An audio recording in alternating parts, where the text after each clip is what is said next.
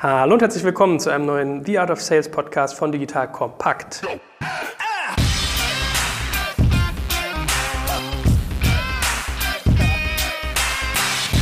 Mein Name ist Jack Kaczmarek und ich sitze mit dem 15 Millionen Mann hier, dem guten Gero Decker. Grüß dich, Gero. Hallo Joel. Warum sage ich das? Weil ich gestern bei Facebook gelesen habe, dass deine Firma eine potente Finanzierung, ich glaube sogar über 15,5 Millionen bekommen hat, richtig? Das soll schon alles eine Richtigkeit haben.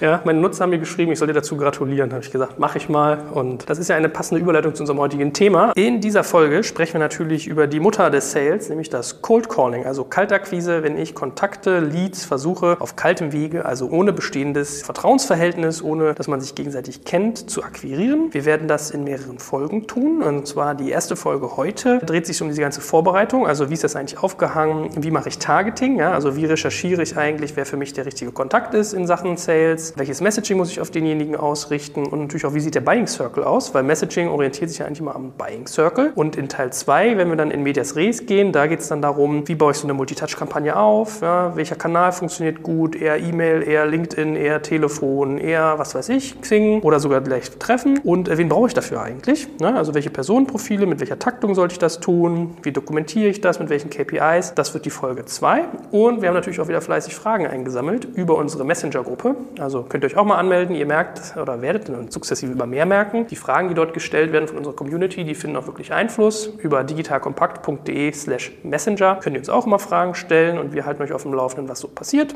Ja, das sind so die wesentlichen Dinge, die wir da haben werden. Also wenn wir noch Fragen offen haben, die wir jetzt in diesen beiden Folgen nicht beantworten, machen wir vielleicht sogar noch mal einen eigenen Q&A-Podcast. So, Cold Calling. Wie steigst du da ein? Also vermutlich machst du so eine, so eine, kleine Unterscheidung, wie ich dich kenne im Vorfeld. Du bist ja ein sehr strukturierter Mensch. Klassiker wären ja eigentlich mal so Inbound versus Outbound. Also Cold Calling ist ja eigentlich typischerweise eher Outbound. Oder hast du das trotzdem auch in deinem Inbound sozusagen mit, mit eingebaut, dass du da auch nochmal Elemente? Nee, genau. Also nochmal ein Wort zur, zur Lead-Generierung. Also wo bekomme ich eigentlich den initialen Kontakt zum Kunden her? Ähm, da unterscheidet man grundsätzlich Inbound und Outbound. Inbound ist alles zum Beispiel, was durchs Marketing generiert wird. Ja, ich mache Content-Marketing, die Leute laden sich ein White Paper runter, hinterlassen ihre E-Mail-Adresse, Telefonnummer, ich rufe die an. Oder die melden sich für einen kostenlosen Trial an, das ist alles, alles inbound. Oder ich treffe die auf einem Event, das ist alles inbound. Outbound ist, wo ich mir überlege, wen möchte, mit wem möchte ich eigentlich sprechen. Jemand, mit dem ich typischerweise vorher noch nicht gesprochen habe, weil der genau in mein, sozusagen mein Beuteschema passt. Und ich dann von mir aus proaktiv losgehe und Wege finde, diese Person zu adressieren. Ich habe bei Inbound an Code Calling gedacht. Manche haben ja mittlerweile so Software eigentlich im Einsatz, wo du siehst, wer auf deiner Webseite war und wenn man dann sieht, okay, fünf Personen der gleichen Firma waren da oder eine Person zehnmal, dann hast du so einen potenziellen Code Calling Kontakt. Ja, das ist eigentlich, sagst ein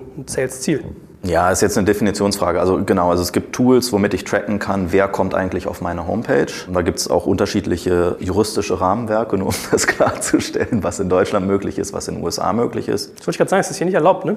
In den USA gibt es Tracking-Tools, die dir bis auf die Person runter sagen, wer gerade auf deiner Homepage ist. Was in Deutschland typischerweise noch möglich ist, ist, dass du anhand von IP-Ranges zurückrechnen kannst, von welcher Firma kommt die Person. Mhm. Ja, also hier sind jetzt gerade drei Leute von der Deutschen Telekom auf deiner Seite aktiv aktiv oder hier sind fünf Leute vom Sparkassenverband drauf, aber du siehst dann die Person nicht. Ich bin jetzt kein Jurist, aber ich glaube, da gibt es in Deutschland gewisse Einschränkungen, dass halt sozusagen Profilbildung einzelner Nutzer dort dem im Wege steht.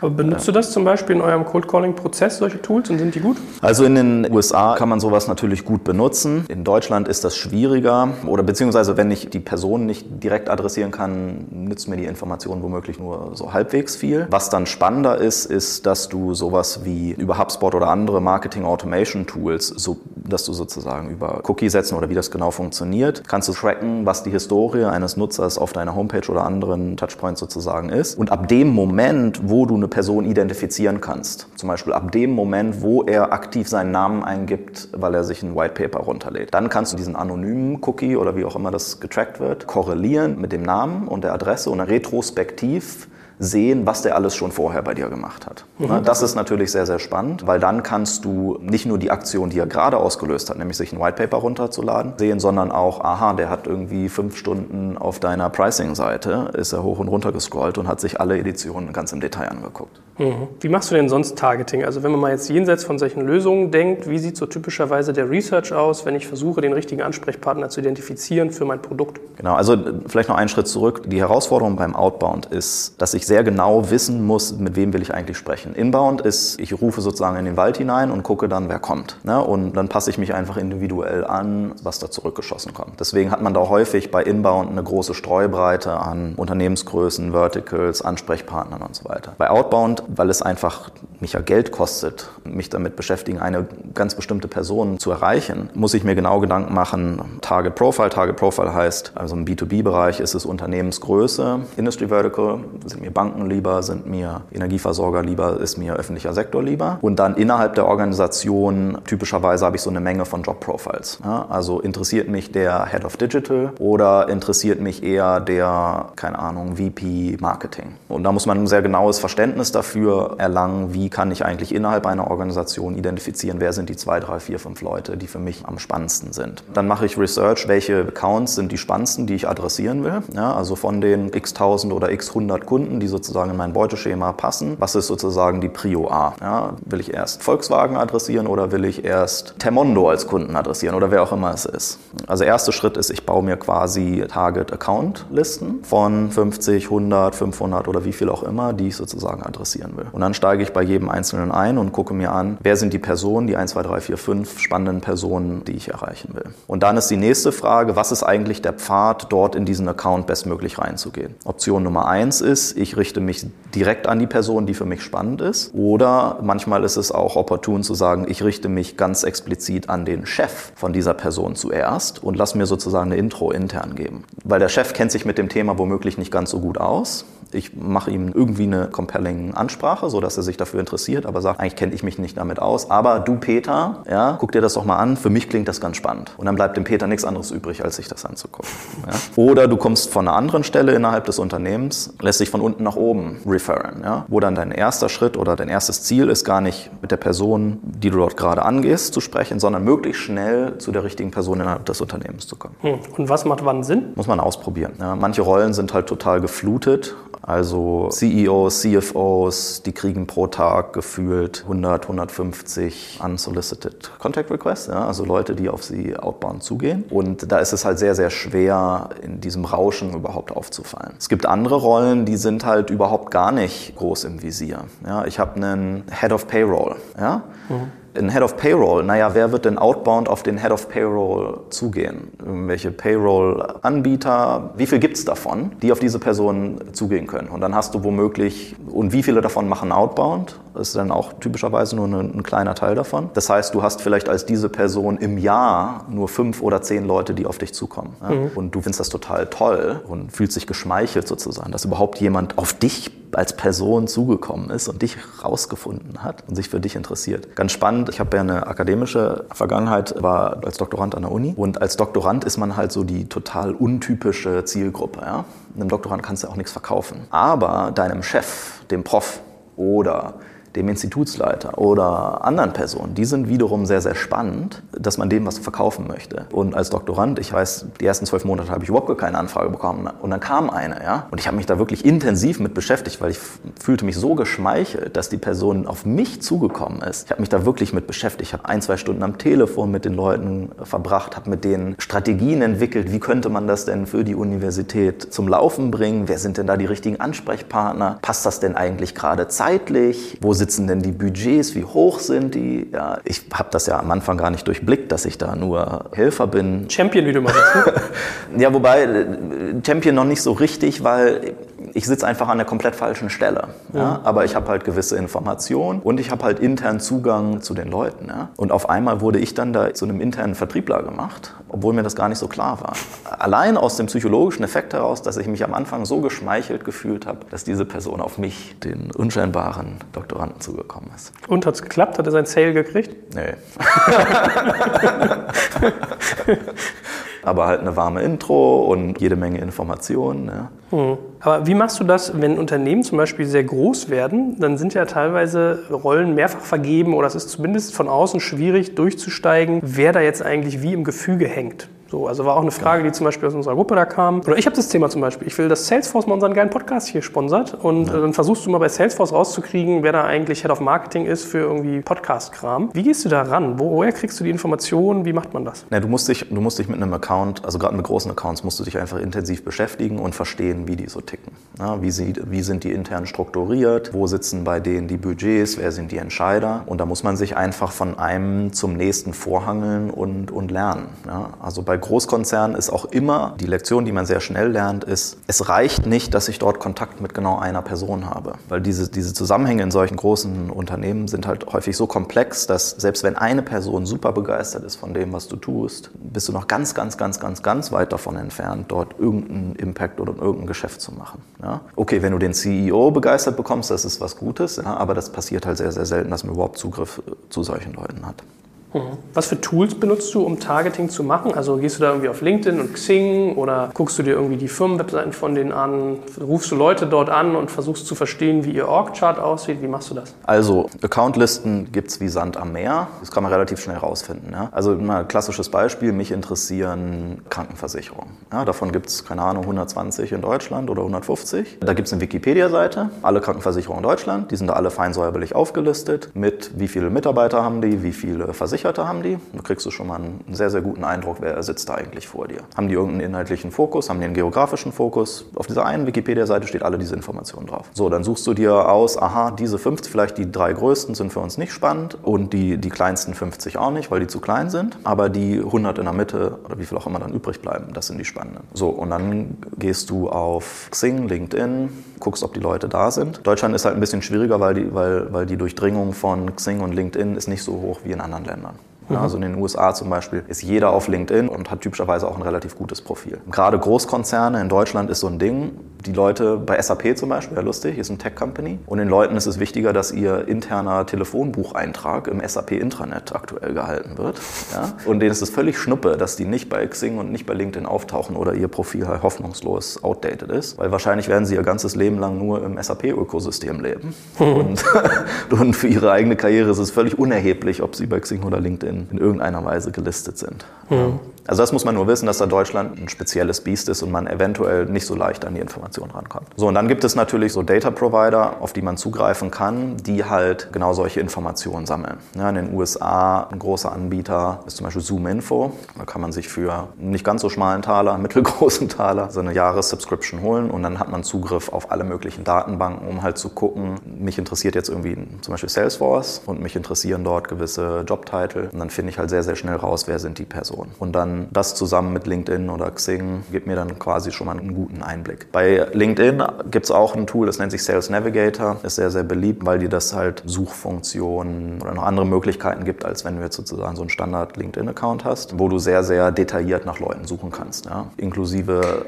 so Informationen wie, wer hat denn davon gerade in den letzten drei Monaten seinen Job gewechselt, weil dann ist es vielleicht ein guter Zeitraum, die anzugehen. Mhm. Habe ich auch beobachtet. Unser Sales-Mitarbeiter hat das auch das Tool kaufen müssen, weil er irgendwann mit seinem, er hat schon Premium, glaube ich, oder irgendeine Form von Premium, dem du gefühlt gar nicht mehr ein. Und dann siehst du einfach nichts mehr. Dann kriegst du sozusagen nichts mehr angezeigt. Also geschickt gemacht. Wie ist denn das so mit diesem ganzen Buying-Cycle, den man typischerweise hat? Ich glaube, wenn wir den einmal so leicht durchdeklinieren, was es da für Schritte gibt, werden die späteren Sachen, über die wir noch reden, auch leichter verständlich. Wie sieht der für dich aus? Also es gibt typischerweise drei Schritte. Erster Schritt ist Why Change? Warum sollte ich überhaupt irgendwas tun? Why Now? Macht es was aus, ob ich das jetzt mache oder ob ich das in sechs Monaten oder drei Jahren mache? Und dann Why Why you?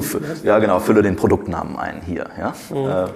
Why this particular product? Und hier kommt der große Unterschied zwischen Inbound und Outbound. Bei Inbound ist es häufig so, dass die Leute schon sehr viel recherchieren, schon intensiv sich mit dem Thema beschäftigt haben. Das heißt, wenn die zu dir kommen, haben sie die Frage Why Change und Why Now häufig schon beantwortet. Und es geht nur noch darum, Why this particular product? Ja, und die Argumentation, die dort dann zu führen ist, ist eine ganz andere, als wenn ich Leute ganz früh in diesem Cycle adressiere und die überhaupt erst davon überzeugen muss, dass sie überhaupt was tun müssen.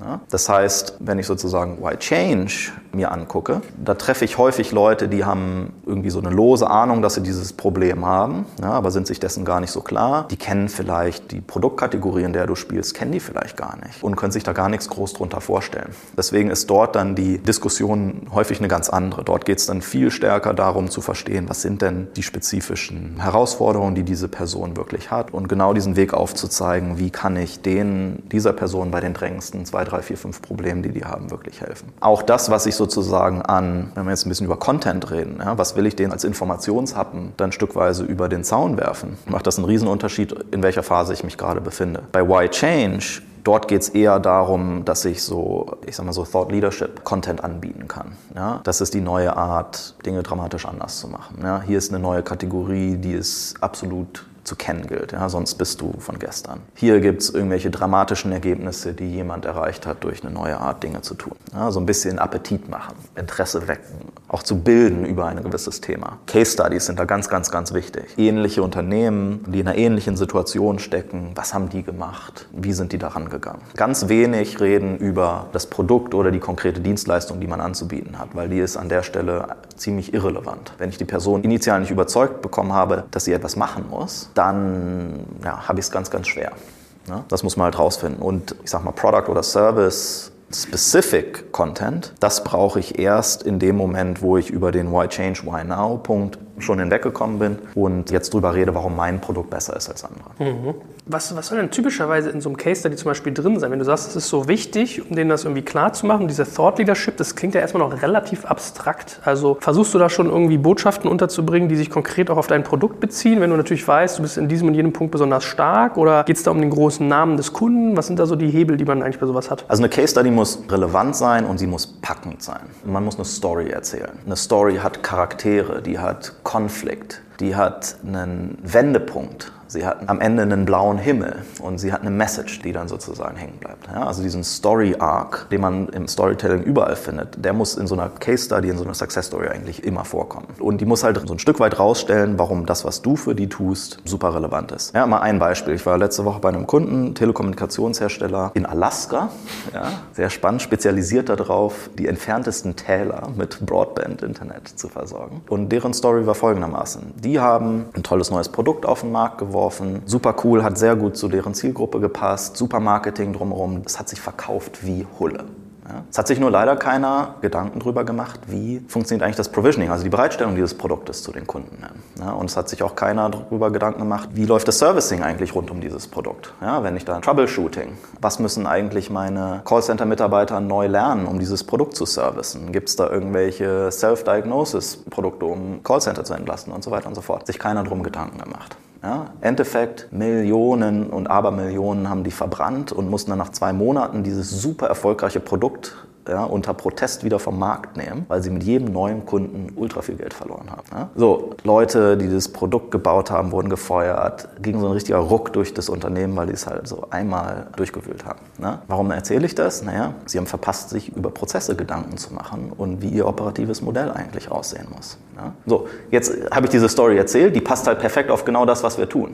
Ja, ist ein Unternehmen, was sich vorher nicht um, um Prozesse gekümmert hat, um operative Strukturen und das halt schmerzhaft erlebt hat und auf Basis dessen etwas gelernt hat. So, diese Story trägst du dann zu allen anderen Telekommunikationsunternehmen hin und inspirierst dieses, oh ja, stimmt, so, etwas ähnliches habe ich auch schon mal erlebt. Wir haben ein Produkt auf den Markt geworfen und wir haben uns um Prozesse nicht gekümmert und das hat, ist richtig explodiert bei uns. Ja? So, ähm, dann hast du schon mal so, dieses Why Change Effekt sozusagen drin. Ja, wir müssen was tun. Und scheinbar gibt es auch eine Lösung dafür.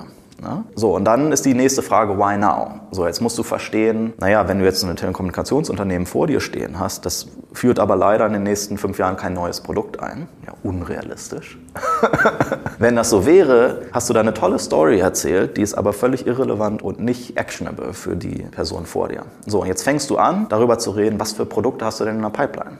Ja? So, und dann hast du, ah, okay, du hast vor, irgendwie ein tolles neues Bundesliga-Paket auszurollen in den nächsten drei Monaten. Ähm, und es ist, in Alaska. Ist, ja, oder wo auch immer. Curling. oder was auch immer da die Sportart ist. So, wie gehen wir denn daran? Weil dann hast du auch für deinen Vertriebsprozess hinterher schon eine compelling Event, nennt sich das. Also einen Zeitpunkt, an den du dich rankleben kannst, um dann deinen Vertriebsprozess auch zu beschleunigen. Und erst ganz, ganz, ganz am Ende führst du die Diskussion, warum brauche ich jetzt genau dein Produkt? Also, dass ich was tun muss, habe ich verstanden. Aber warum brauche ich genau dein Produkt? Ja? Mhm. Und erst dann fängst du an zu sagen, naja, es gibt irgendwie drei Arten daran zu gehen, A, B, C. Und mit dem, was wir tun, ist es halt bewiesenermaßen viel, viel, viel besser. Ich höre manchmal diesen Sales-Podcast von Dirk Kräuter. Hast du ihn mal gehört? Vertriebsoffensive? Ja.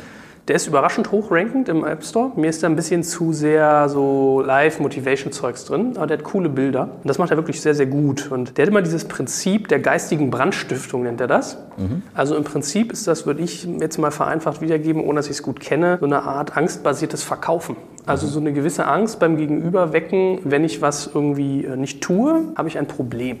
Ist das deiner Erfahrung nach ein Sales-Vorgehen im Kaltakquise-Bereich, was einen weit trägt, oder ist das eigentlich eher problematisch? Also das hat auch nichts mit Outbound, Inbound zu tun, weil in den Vertriebsprozess, in den du dann reinkommst, der fängt dann an, sich zu ähneln auch mit der Zeit. Deswegen für beides relevant. Angstbasiertes Verkaufen, naja, wenn du dieses Why Change, Why Now, wenn alles fein ist, wie es gerade ist, Du brauchst ja nichts tun. Das heißt, du musst den Leuten natürlich ein Bild malen. Auf der einen Seite ein positives Bild, natürlich, wie könnte alles besser sein. Aber gerade für das Why Now musst du natürlich auch ein ganz negatives Bild malen. Was passiert denn alles? Was sind alles die schlimmen Dinge, die jetzt passieren werden, wenn du da sitzt und nichts machst? Mhm. Ja?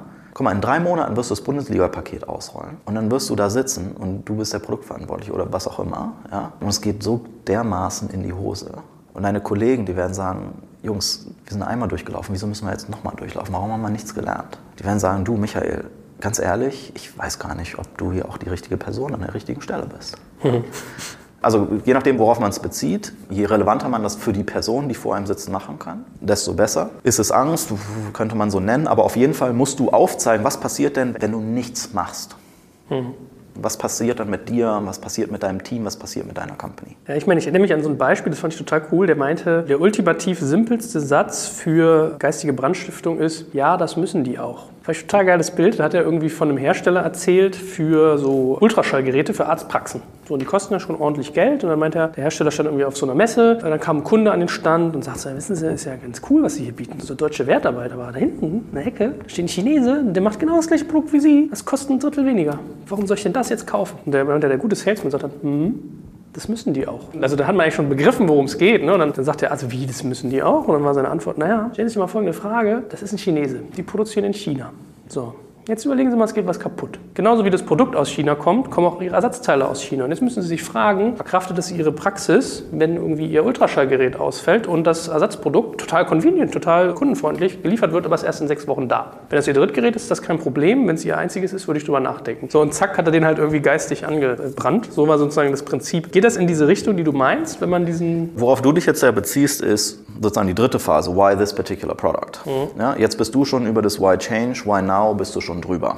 Und du bist jetzt in dem Punkt, warum ist mein Produkt besser als das andere? Ne? Und da gibt es natürlich verschiedenste Ansatzpunkte, wie ich da rangehen kann, das darzustellen. Und dort Angst zu machen bezüglich eines anderen Produktes. Also ich bin immer ein Fan davon, lieber sich auf die eigenen Stärken zu konzentrieren, als Wettbewerbsprodukte schlecht zu machen. Wenn du anfängst, sozusagen schlecht über andere zu reden, da kriegt so ein Gespräch kriegt irgendwie so einen unangenehmen Touch. Mhm. Aber trotzdem lerne ich, man kann in all diesen drei Phasen des Buying Cycles eigentlich geistig Brandstiften und Ängste wecken oder Handlungsbedarf suggerieren. Sowohl, dass man was ändern muss, dass der Zeitpunkt gegeben ist, als auch, warum man selber irgendwie passt und was einem entgeht, wenn man es nicht tut. Was macht man, wenn man jetzt zum Beispiel, wir haben jetzt natürlich sehr stark über B2B-Produkte geredet, also du kannst jetzt ganz klar sagen, mit deinem Produkt ändert sich Folgendes. Was machen denn zum Beispiel Leute, wo das vielleicht gar nicht so einfach ist? Also wenn ich zum Beispiel über mich jetzt nachdenke, wir machen irgendwie Advertising, ob die das jetzt machen oder nicht, so denen entgehen vielleicht potenziell Kunden, aber das ist so die einzige Form des Why Change. Ne? Hast du da irgendwie auch noch so einen Hebel, wie man da irgendwie in diesem Buying Cycle voranschreiten kann? Also das Produkt oder die Dienstleistung, die man anzubieten hat, muss halt einfach super relevant sein. Ja? Sonst muss man sich grundsätzlich die Frage stellen, mache ich hier das Richtige oder muss ich es anders darstellen, damit diese Relevanz rüberkommt. Wenn du ein Produkt oder eine Dienstleistung hast, wo du selber gar nicht davon überzeugt bist, dass dein Gegenüber das absolut braucht, dann hast du ein Riesenproblem. Ja, dann landest du so in diesem, ich sag mal, Versicherungsverkäufer-Modus. Ja? Du weißt genau, dein Gegenüber braucht es nicht und du machst jetzt nur noch Dirty Tricks, um das rüberzubringen. Viel besser ist, tief davon überzeugt zu sein, dass das, was wir tun, was wir anzubieten haben, dem Gegenüber hilft. Dann ist es nämlich eine Schande, dem Gegenüber es vorzuenthalten, was du ihm anzubieten hast. Hm. Ja? Wenn du mit der Einstellung reingehst, wird es sehr viel einfacher. Wenn du 50, 80, 100 Leute pro Tag kontaktierst, ja, und dann mit der Einstellung reingehst, der, der Gegenüber braucht es ja eh nicht, ich muss ihm das aber irgendwie aufschwatzen. Surprise, surprise, das wird nichts. Mhm. Wenn du dort reingehst und sagst, Jungs, ganz ehrlich, sorry, dass ich dich jetzt auch nerven muss, aber das, was ich dir zu sagen habe, es ist so wichtig für dich und ich bin tief davon überzeugt, dass das, was wir hier beitragen können, für dich absolut notwendig ist. Ja, wenn du es schaffst, in diesen Mindset sozusagen reinzukommen, dann fließen die Dinge sehr viel einfacher. Und wie baue ich mein Messaging, dass es halt dann tatsächlich relevant, compelling wird? Na naja, gut, ich meine, was ist der Treiber? Ist der Treiber Risiken vermeiden, Compliance sicherstellen? Ist der Treiber Umsatzsteigerung? Ist der Treiber Kosten sparen? Ist der Treiber Convenience? Ist der Treiber Purpose and Mission? Was ist der Treiber? Welchen Bedarf adressiere ich eigentlich gerade beim Kunden damit? Ja, mhm. Ist es ein funktionaler, rationaler Bedarf, der sozusagen rational zu erklären ist, wie zum Beispiel Effizienz? Ja? Oder ist es eher, ich spreche etwas an, wo ich deinen Sinn im Leben und dein Gefühl für Familie anspreche? Ja? Da gibt es so schöne Bedarfspyramiden. Können wir ja vielleicht in meinem Podcast noch ein, zwei Links mal einstreuen. Sich darüber im Klaren zu sein, welchen Bedarf adressiere ich eigentlich beim Kunden, macht es halt wesentlich einfacher, sich darauf zu konzentrieren, wie, wie positioniere ich das dann auch. Hervorragend. Dann würde ich sagen, machen wir an dieser Stelle mal einen Cut mit unserem Teil 1. Das ist übrigens eine super Gelegenheit, diejenigen von euch, die bis hierhin zugehört haben, sich das Thema Cold Calling und Sales bis zum Ende gegeben haben, voller Neugierde sind. Die sind auch ideal, dass ich die mal versuche anzuwerben für Digital Kompakt. Wir schauen nämlich auch gerade nach guten Sales-Leuten. Also wenn ihr Bock habt, irgendwie bei uns sozusagen unserer Mission zu folgen und Advertising-Geschichten und was wir sonst noch alles im Petto haben, im Köcher, was dann noch so kommen wird zu verkaufen, dann meldet euch mal gerne bei uns. Redaktion at digitalkompakt.de. Ja, ihr habt ja gelernt, wie Kaltakquise gut geht. Schöne irgendwie individuelle E-Mails machen und solche Sachen. Gutes Messaging bauen. Freue ich mich über eure Bewerbung. Und äh, beim nächsten Mal soll es natürlich darum gehen, in Medias Res zu gehen. Also wirklich, wie baue ich so eine Multitouch-Kampagne auf? Welche Kanäle? Wie komme ich an der Empfangsdame vorbei? All diese konkreten Sachen. Schon mal vielen Dank bis hierher und ich freue mich schon aufs nächste Mal. Dankeschön und bis zum nächsten Mal.